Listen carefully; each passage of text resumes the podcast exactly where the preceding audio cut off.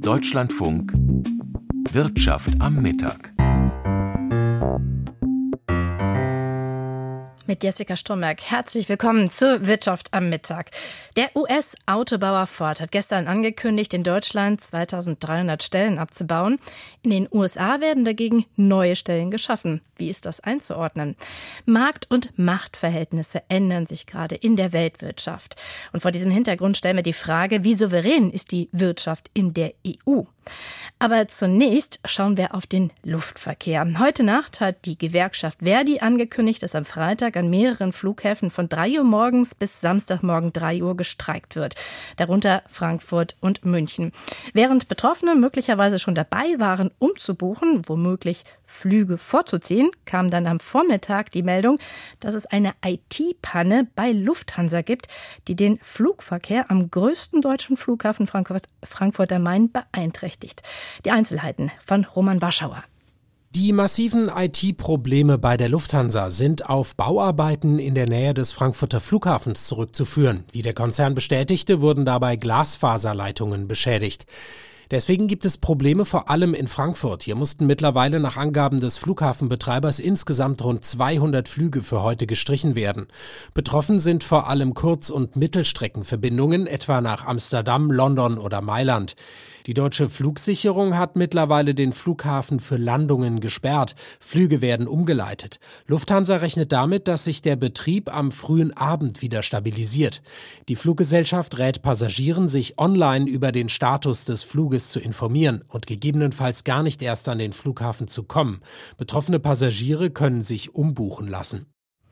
Die Einzelheiten von Roman Warschauer zur IT-Panne bei Lufthansa. Und wir haben es gehört, bis heute Abend soll sich der Flugverkehr wieder normalisieren. Und dann geht es am Freitag gleich schon wieder in den nächsten Ausnahmezustand. Denn die Gewerkschaft Verdi hat im Tarifkonflikt im öffentlichen Dienst nicht nur Streiks im ÖPNV, Kitas und Verwaltungen angekündigt, sondern auch einen ganztägigen Warnstreik an insgesamt sieben Flughäfen. Und zwar am Freitag. Dazu Mischa Erhardt. In Frankfurt dürfte der Flugbetrieb weitgehend stillstehen am Freitag. Ein Sprecher des Flughafens München spricht von massiven Auswirkungen. Dort ist man noch dabei, die Lage einzuschätzen. In Hamburg sind für Freitag die erwarteten 32.000 Passagiere dazu aufgerufen, gar nicht erst am Flughafen zu erscheinen. Gleiches gilt für fast 137.000 betroffene Urlauber und Geschäftsreisende in Frankfurt. Die großen Flughäfen haben wenig Verständnis für die Arbeitsniederlegungen mit solch weitreichenden Konsequenzen. Zwar gelte das Streikrecht der Beschäftigten, sagte die Arbeitsdirektorin der Fraport AG. Ein Ausstand zu einem solch frühen Zeitpunkt der Verhandlungen sei aber völlig überzogen. Die Gewerkschaft Verdi dagegen argumentiert, dass die Arbeitgeberseite ausreichend Zeit gehabt habe, ein verhandlungsfähiges Angebot in der ersten Tarifrunde für die Beschäftigten im öffentlichen Dienst vorzulegen. Das sei aber nicht geschehen. Die Chance hat man bewusst scheinbar verstreichen lassen. Das ist natürlich sehr ärgerlich, weil wir auch ein Interesse haben, diese Tarifverhandlungen auch schnell über die Bühne zu bekommen, weil auch die Inflation ja schon seit Monaten sich in die Geldbeutel der Beschäftigten frisst sagt Christoph Mimitz, Verdi-Gewerkschaftssekretär am Frankfurter Flughafen. Die Gewerkschaft hat für Freitag zu einem ganztägigen Streik aufgerufen, neben Frankfurt, München und Hamburg auch an den Flughäfen Stuttgart, Dortmund, Hannover und Bremen. Die Arbeitgeberseite des öffentlichen Dienstes kritisiert die Streikankündigungen als verfrüht nach der ersten Tarifverhandlungsrunde und vor der zweiten, die bereits in der kommenden Woche beginnen soll. Hagen Lesch, Experte für Tarifpolitik beim Arbeitgebernahen Institut der deutschen Wirtschaft IW meint, dass beide Seiten in den Tarifverhandlungen wertvolle Zeit haben verstreichen lassen. Wenn im Herbst eine Tarifforderung gestellt wird, warum man ausgerechnet dann erst Ende Januar mit den Tarifverhandlungen anfängt. Man hätte ja auch schon im Dezember mit Tarifverhandlungen in der Friedenspflicht verhandeln können. Insofern finde ich, sind beide Seiten aufgerufen zu überlegen, ob man die Tarifverhandlung nicht einfach zu einem früheren Zeitpunkt in der Friedenspflicht startet. Jedenfalls richtet sich der Streikaufruf der Gewerkschaft an Beschäftigte zugleich in drei Arbeitsbereichen der Drehkreuze. Diejenigen, die im öffentlichen Dienst an den Flughäfen arbeiten, Beschäftigte der örtlichen Bodenverkehrsdienste und die Beschäftigten der Luftsicherheit, also Mitarbeiterinnen und Mitarbeiter bei der Fluggast, der Gepäck- und Warenkontrolle. Damit will die Gewerkschaft offensichtlich größtmöglichen Druck in den drei unterschiedlichen, aber zeitgleich ablaufenden Tarifverhandlungen machen. Das gute Recht der Gewerkschaft, meint Hagen Lesch. Aus meiner Sicht kann man jetzt nicht einfach argumentieren, liebe Gewerkschaften, nur weil im Bereich A jetzt gestreikt wird, dürft ihr das im Bereich B und C nicht, weil man dann der Gewerkschaft in dem Bereich B und C das eigentliche Druckmittel nimmt, was ihr ja nun mal rechtlich zusteht. Im öffentlichen Dienst fordert Verdi 10,5 Prozent mehr Lohn. Auch bei den anderen Verhandlungen geht es in erster Linie um bessere Bezahlung angesichts der hohen Inflation. Der Hamburger Flughafen streicht heraus, dass die dortigen Bodenverkehrsbeschäftigten gerade einen Tarifvertrag abgeschlossen hätten. Auch deswegen seien die Ausstände unverhältnismäßig. Christoph Mimitz von Verdi sieht das anders. Das kommt einfach daher, dass die Beschäftigten da in den letzten 20 Jahren outgesourced wurden in Tochterfirmen. Die Tochterfirmen haben alle eigene Tarifverträge. Deshalb streben wir da eigentlich einen Flächentarifvertrag für die, insbesondere die Bodenverkehrsdienste an den Flughäfen an. Der wird auch verhandelt, aber das läuft momentan auch ziemlich stockend. Der Streik betrifft auch die am Freitag beginnende Münchener Sicherheitskonferenz, zu der viele Regierungschefs sowie Außen- und VerteidigungsministerInnen eingeladen sind. Allerdings dürften Regierungsmaschinen über den Notbetrieb trotz Streik starten und landen dürfen. Gleiches gilt für militärische und medizinische Flüge. Ausgenommen von den Streiks dürften schließlich auch Flüge rund um Hilfslieferungen für die Erdbebenopfer in der Türkei und Syrien sein. Mischa Erhard zu den angekündigten Streiks an sieben Flughäfen im Tarifstreit im öffentlichen Dienst und warum dieser nun auch auf den Luftverkehr ausgeweitet wird. Ja, diese Streikankündigung und eine IT-Panne heute, wie wirkt sich das denn auf die Aktie der Lufthansa aus? Die Frage geht an meine Kollegin Dorothee Holz an der Frankfurter Börse. Ja, das ist ja wirklich ein heftiger Doppelpack. Der Himmel über Frankfurt ist aber sehr ruhig. Das mag den einen oder anderen freuen, aber für die Passagiere und für das Unternehmen hat es natürlich erhebliche Folgen. Auch die Aktionäre reagieren, verkaufen die Lufthansa-Aktie. Die Verluste haben sich aber deutlich eingegrenzt. Die Aktie verliert noch 0,7 Prozent. Der Flughafenbetreiber Fraport ist ja auch davon betroffen. Fraport-Aktien geben 0,9 Prozent nach. Frau Holz, seit 1. Februar ist die EU-Gaspreisbremse in Kraft. Heute wird sie aktiviert. Was bedeutet dieser Deckel?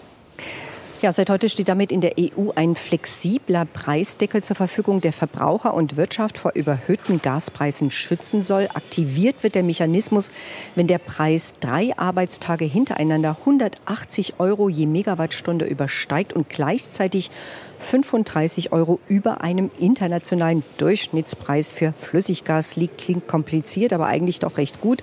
Doch äh, diese Preisbremse interessiert aktuell niemanden, denn der Preis für europäisches Gas liegt deutlich darunter, aktuell bei rund 53 Euro die Megawattstunde. Es ist der niedrigste Preis seit fast eineinhalb Jahren in Europa. Wie sieht es also aus? Oder überhaupt aus mit der Gasversorgung? Hören wir dazu, was der Chef der Bundesnetzagentur Klaus Müller heute auf einer Online-Veranstaltung beim ZEW sagte. Warum hat Deutschland keine Gasmangellage oder warum hat Europa keine Gasmangellage erlebt? Wir haben einen milden Winter erlebt. Wenn wir den wieder erleben, dann bin ich wieder optimistisch. Aber sobald er durchschnittlich oder sogar kälter wäre, dann sieht das sofort anders aus. Zweitens, alle haben jetzt Gas gespart. Jetzt können wir mit den Verhaltensökonomen hier im Kreis lange diskutieren. Ist der zweite Winter der leichtere oder ist der zweite Winter der härtere? Das greifen wir jetzt auf. Bei mir ist Thomas Benedix, Energieexperte bei Union Investment. Herr Müller, immerhin Chef der Bundesnetzagentur, der wagt keine Prognose. Wagen Sie eine? Ja, Frau Holz, also es ist tatsächlich so, er hat recht, wenn er sagt, wir haben einen sehr milden Winter erlebt und das kann man natürlich für, die, für den nächsten Winter noch nicht fortschreiben. Nichtsdestotrotz, wir kommen mit einem sehr hohen Lagerbestand aus dem Winter. Wir werden nicht so große Probleme haben, unsere Lagerbestände bis in den Herbst wieder aufzufüllen. Und insofern sind die Vorzeichen auf jeden Fall viel, viel besser, als das vielleicht noch vor drei Monaten der Fall war hohe Lagerbestände, aber es muss natürlich noch mehr eingelagert werden. Äh, Im letzten Jahr äh, floss zum Teil zumindest noch russisches Gas äh, einfach über Leitungen. Jetzt muss es eingelagert werden. Ist Deutschland da on top?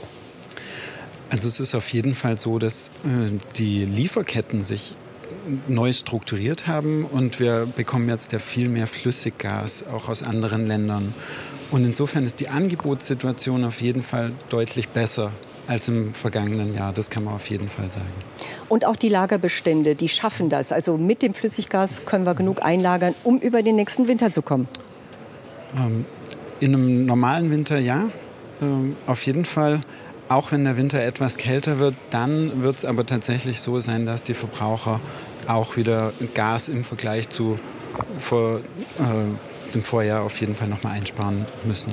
Das ist das Problem. Die Einsparungen hinken ein bisschen. Die Unternehmen haben recht kräftig gespart. Die Verbraucher hielten sich vornehm zurück. Wenn der Gaspreis sinkt, jetzt aktuell auf 53 Euro je Megawattstunde, das geht an die Sparmoral. Ja, also man sieht, dass die Industrie vor allen Dingen bis zu 30 Prozent weniger Gas verbraucht hatte, als die Preise im, im Herbst so hohe Niveaus ähm, erreicht haben. Jetzt sind wir nur noch zwischen 5 und 10 Prozent. Das reicht in so einem normalen Winter aus. Aber wie gesagt, sollten wir einen überdurchschnittlich kalten Winter erleben, dann müssten diese Sparquoten noch mal höher gehen, Richtung 20 Prozent. Aber wie gesagt, das ist sehr, sehr schwer vorhersagbar. Jetzt habe ich zwei Fragen oder eine Frage noch, bevor wir zu diesem Gaspreisdeckel kommen der EU. Ähm, wohin geht denn die Reise beim Gas? Bleibt es auf diesem relativ niedrigen Niveau? Also unsere Erwartung ist, dass wir jetzt mit 50 Euro je Megawattstunde wahrscheinlich schon bald den, den Boden gesehen haben für dieses Jahr. Ähm, um genügend Gas einzulagern, braucht man solche Preise auch. Wir hatten vor der Pandemie so Gaspreise von 20 Euro je Megawattstunde. Dort werden wir wahrscheinlich auch in der Zukunft nicht mehr hinkommen auch in der Zukunft nicht mehr hinkommen, aber vielleicht könnte es ja noch mal durch die Decke gehen. Das ist ja eigentlich der Hintergrund für diesen Preisdeckel, um den wahnsinnig hart gerungen wurde. Wir erinnern uns. Aber was bringt dieser Gaspreisdeckel? 180 Euro, jetzt haben wir 50 Euro, ist der vollkommen nutzlos? Aus meiner Sicht hatte, ist er sogar aus, aus zwei, von zwei Seiten angreifbar. A, weil er natürlich sehr, sehr viel höher liegt, als die aktuellen Preise sind. Und wir erwarten auch nicht, dass wir nochmal in die, diese Höhen kommen. Das zweite Problem ist aber auch, selbst wenn er mal aktiviert werden sollte, weil der, der Preis so hoch steigt, dann handelt es sich ja nur um eigentlich nicht um, eine, um einen Deckel, sondern nur um ein Handelsverbot. Und die Börsen, an denen das Erdgas gehandelt wird, in Amsterdam haben schon angekündigt, dass sie dann den Handel einfach verlagern würden, beispielsweise nach London, was ja inzwischen außerhalb der EU liegt. Bringt das also dann für Verbraucher, für Unternehmen nichts? Oder was bringt, wenn ja, dem Verbraucher? Also aus meiner Sicht ist tatsächlich so, ähm, dass diese Maßnahme dem Verbraucher wenig helfen wird. Was dem Endverbraucher und vor allem den Kleinverbrauchern dann helfen kann, ist die tatsächlich Gaspreisbremse, äh, die es ja in Deutschland gibt, was letztendlich eine Subvention des Staates ist für den Endverbraucher. Also der EU-Gaspreisdeckel möglicherweise wenig hilfreich, die Gaspreisbremse ja. Das war Thomas Benedix von Union Investment. Vielen Dank. Ja, vielen Dank auch von unserer Seite. Frau Holz, schauen wir doch mal auf den Gesamtmarkt. Was macht der DAX heute bisher? Der steigt munter weiter, wie die ersten beiden Tage auch. Inzwischen um 0,6 Prozent auf 15.478 Punkte, obwohl äh, die Börse sich wieder mit Zinssorgen plagt, äh, nachdem die US-Inflationsrate für Januar nur einen leichten Rückgang verzeichnete. Die Rate liegt bei 6,4 Prozent. Kann die FED dann wirklich nach zwei weiteren Zinsschritten Schluss machen? Die große Frage. In Großbritannien bleibt die Lage auch angespannt. Im Januar lag dort die Inflationsrate bei 10,1 Prozent, aber auch das ein leichter Rückgang. Rückgang. Ja, und heute wird äh, EZB-Chefin Christine Lagarde im Europaparlament sprechen. Die Inflation dürfte da auch ein großes Thema sein. Davor ist der Euro etwas abgetaucht. Der Euro notiert bei einem Dollar 0708. Und dann schauen wir noch auf Anleihen und Gold. Da gibt es Kursverluste bei den Anleihen. Die Umlaufrendite steigt um 5 Basispunkte auf 2,41 Prozent. Gold sinkt auf 1836 Dollar die Feinunze. Vielen Dank, Dorothee Holz von der Frankfurter Börse. Gestern hat der US-Autobauer Ford einen Stellenabbau in Deutschland angekündigt. 2300 Stellen sind betroffen, die meisten davon in Köln. Zwar wurde die Belegschaft damit beruhigt, dass es bis 2032 keine betriebsbedingten Kündigungen geben wird, aber die Frage ist schon, welche Bedeutung hat der europäische Markt noch für Ford? Denn zugleich will der Autobauer in den USA neue Stellen schaffen. Arne Bartram. Es ist ein Mega-Deal. Für mehrere Milliarden Dollar will Ford im Bundesstaat Michigan eine Batteriefabrik für Elektroautos bauen. Die demokratische Gouverneurin Gretchen Whitmer freut sich über viele neue Arbeitsplätze in der Region. Wir verwandeln verwaiste Baustellen in bezahlbare Wohnungen, Firmen oder Fabriken. Aus Schildern mit zu verkaufen wird, wir stellen ein. In Europa sorgt Ford dagegen gerade durch seine Stellenstreichungen für Unmut. Auch wenn beide Entscheidungen nicht direkt miteinander zu tun haben, bleibt aus europäischer Sicht ein bitterer Beigeschmack. Warum kommen die neuen Jobs nicht zu uns? Die US-Regierung von Präsident Joe Biden versucht gerade mit Subventionen die heimische Wirtschaft zu stärken. Kritiker in Europa sagen, auch auf Kosten unserer Wirtschaft.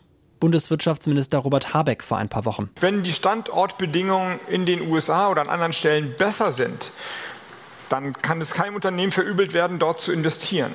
Wenn die Standortentscheidungen aber ausgelöst werden durch unlauteren Wettbewerb, dann haben wir dort ein Problem. Auslöser des Streits ist der sogenannte Inflation Reduction Act, auf Deutsch etwa Gesetz zur Reduzierung der Inflation. Es ist ein rund 370 Milliarden Dollar schweres Subventionspaket, das klimafreundlichere Technologien fördern soll. Zum Beispiel Elektroautos.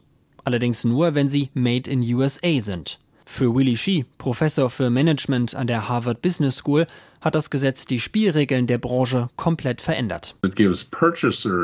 Das Gesetz belohnt Käufer, wenn sie sich für Autos entscheiden, die in den USA gebaut wurden mit Material, das hier hergestellt wurde. Das ist natürlich ein großer Anreiz für Hersteller wie Ford, heimische Produkte zu verwenden.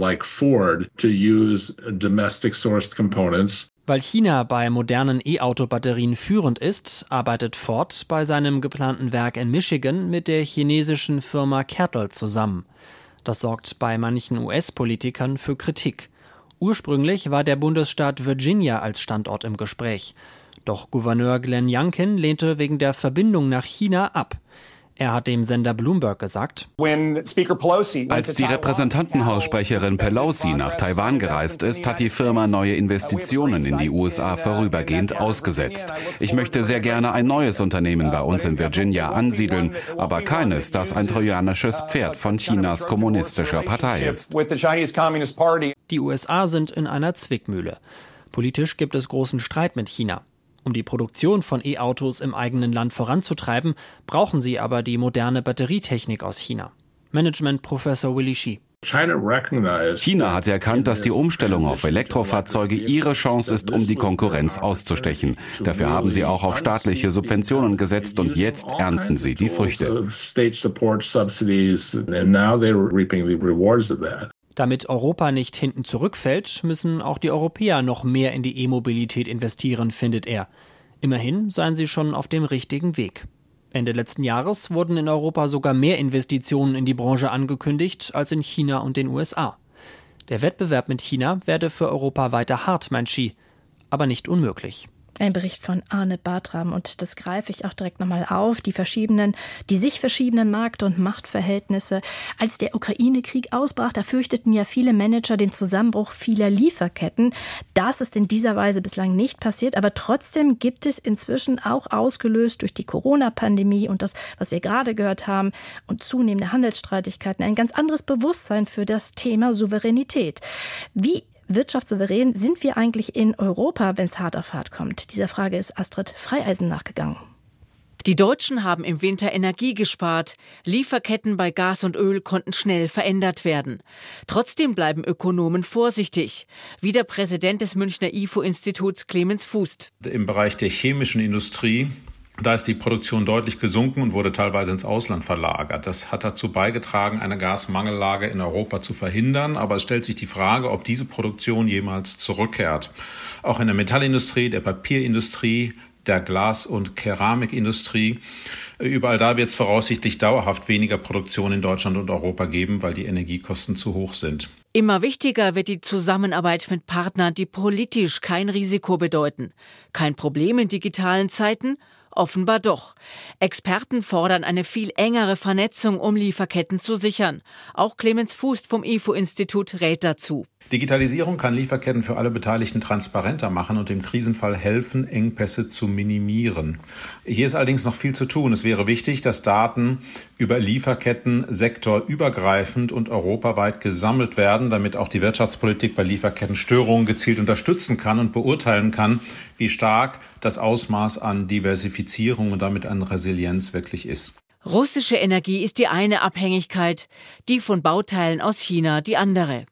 Viele deutsche Konzerne stützen sich ganz erheblich auf den chinesischen Markt. Für eine Exportnation sei das zwar zwingend, meint Reinhard Ploss, langjähriger Chef des Münchner Chipherstellers Infineon, aber die andere Seite ist die Zulieferseite, sei es im Bereich Solar oder auch in kritischen Rohstoffen. Hier ist das Risiko, dass bei einem Lieferstopp, bei Problemen die Wirtschaft steht, ganz erheblich. Hier ist es notwendig, zügig neue Alternativen aufzubauen, auch wenn dieses Geld kostet und sicherlich eine langfristige Strategie darstellt. Reinhard Ploss war auch lange Präsident der Deutschen Akademie der Technikwissenschaften. Immer wieder hat er deutlich mehr Geld für die europäische Hightech-Industrie gefordert. Denn verglichen mit jenen Summen, die Taiwan, Südkorea, China und die USA in die Entwicklung gerade von Mikrochips stecken, ist die Förderung der EU minimal. Dennoch sei es nicht zu spät, sagt Reinhard Ploss. Europa muss die Anstrengungen deutlich verstärken, aufzuholen. Halbleiterchips sind zentral für unsere Wirtschaft. Sie sind aber auch ein zentraler Faktor in der Energiewende und in einer Gesundheitstechnologie von morgen. Möglicherweise gelingt es uns auch, in dem bereits nahezu verlorenen Feld der Computer- und Kommunikationsindustrie wieder Fuß zu fassen. Das sagt der frühe Infineon-Chef Reinhard Ploss im Beitrag von Astrid Freieisen. Und damit kommen wir jetzt zur Wirtschaftspresseschau. Im Mittelpunkt stehen die Stellenstreichungen bei Ford in Europa, in Köln und Aachen. Verlieren, das haben wir ja schon thematisiert, 2300 Menschen ihre Arbeit, beziehungsweise der Stellenabbau wird dahingehend ausfallen. Im Mittelpunkt stehen die Stellenstreichungen bei Ford in Europa. In Köln und Aachen verlieren 2300 Menschen ihre Arbeit. Der Kölner Stadtanzeiger befindet, es kam am Ende nicht ganz so schlimm wie befürchtet. Der völlige Kahlschlag ist ausgeblieben. Das Unternehmen kann deutliche Kosteneinsparungen realisieren. 900 Jobs mehr als ursprünglich befürchtet werden gerettet. Der Jobabbau soll für die 2300 Betroffenen sozialverträglich und mit höheren Abfindungen in den nächsten drei Jahren erfolgen. Der Rest ist für zehn Jahre vor betriebsbedingten Kündigungen sicher. Trotzdem wird das gesamte Team um fast die Hälfte geschrumpft. Das ist bitter und wird die Bedeutung des Standortes Köln möglicherweise schmälern. Die Süddeutsche Zeitung schreibt, es wächst die Sorge, dass das nur ein Vorbote ist. Durch die Umstellung vom Verbrennermotor auf E-Antriebe wird in der Industrie kaum ein Stein auf dem anderen bleiben. Hunderttausende Jobs gelten als bedroht. Der Fall Ford hält aber noch eine zweite Lehre bereit, die trotz allem ein wenig optimistisch stimmen mag. Sie lautet, wenn sich Arbeitnehmer organisieren, wenn sie konsequent ihre Interessen vertreten, dann können sie sich schützen. Selbst dann, wenn die Umbrüche sehr groß sind. Der Ford-Betriebsrat hat eben diesen Schutz hinbekommen. Er hat den Abbau nicht nur begrenzt, ursprünglich standen 900 Jobs mehr auf dem Spiel, er hat sich auch darum gekümmert, dass niemand einfach rausgeworfen wird. Wer sich auf starke Betriebsräte und Gewerkschaften verlassen kann, ist in solchen Zeiten besser dran. Die Frankfurter Allgemeine Zeitung betont, das drohende Aus für das Werk im Saarland ist sicherlich ein heftigerer Schlag für eine vom Strukturwandel stark gebeutelte Region, selbst wenn dort neue Batteriefabriken entstehen. Köln bleibt weiterhin ein wichtiger Standort. In der Rheinlandregion ist der Arbeitsplatzabbau zudem strukturell leichter abzufedern. Die badischen neuesten Nachrichten aus Karlsruhe meinen, Ford verdient in Europa gutes Geld, aber nur mit Transportern. Vor Stellantis und Volkswagen führt Ford im Segment der leichten Nutzfahrzeuge.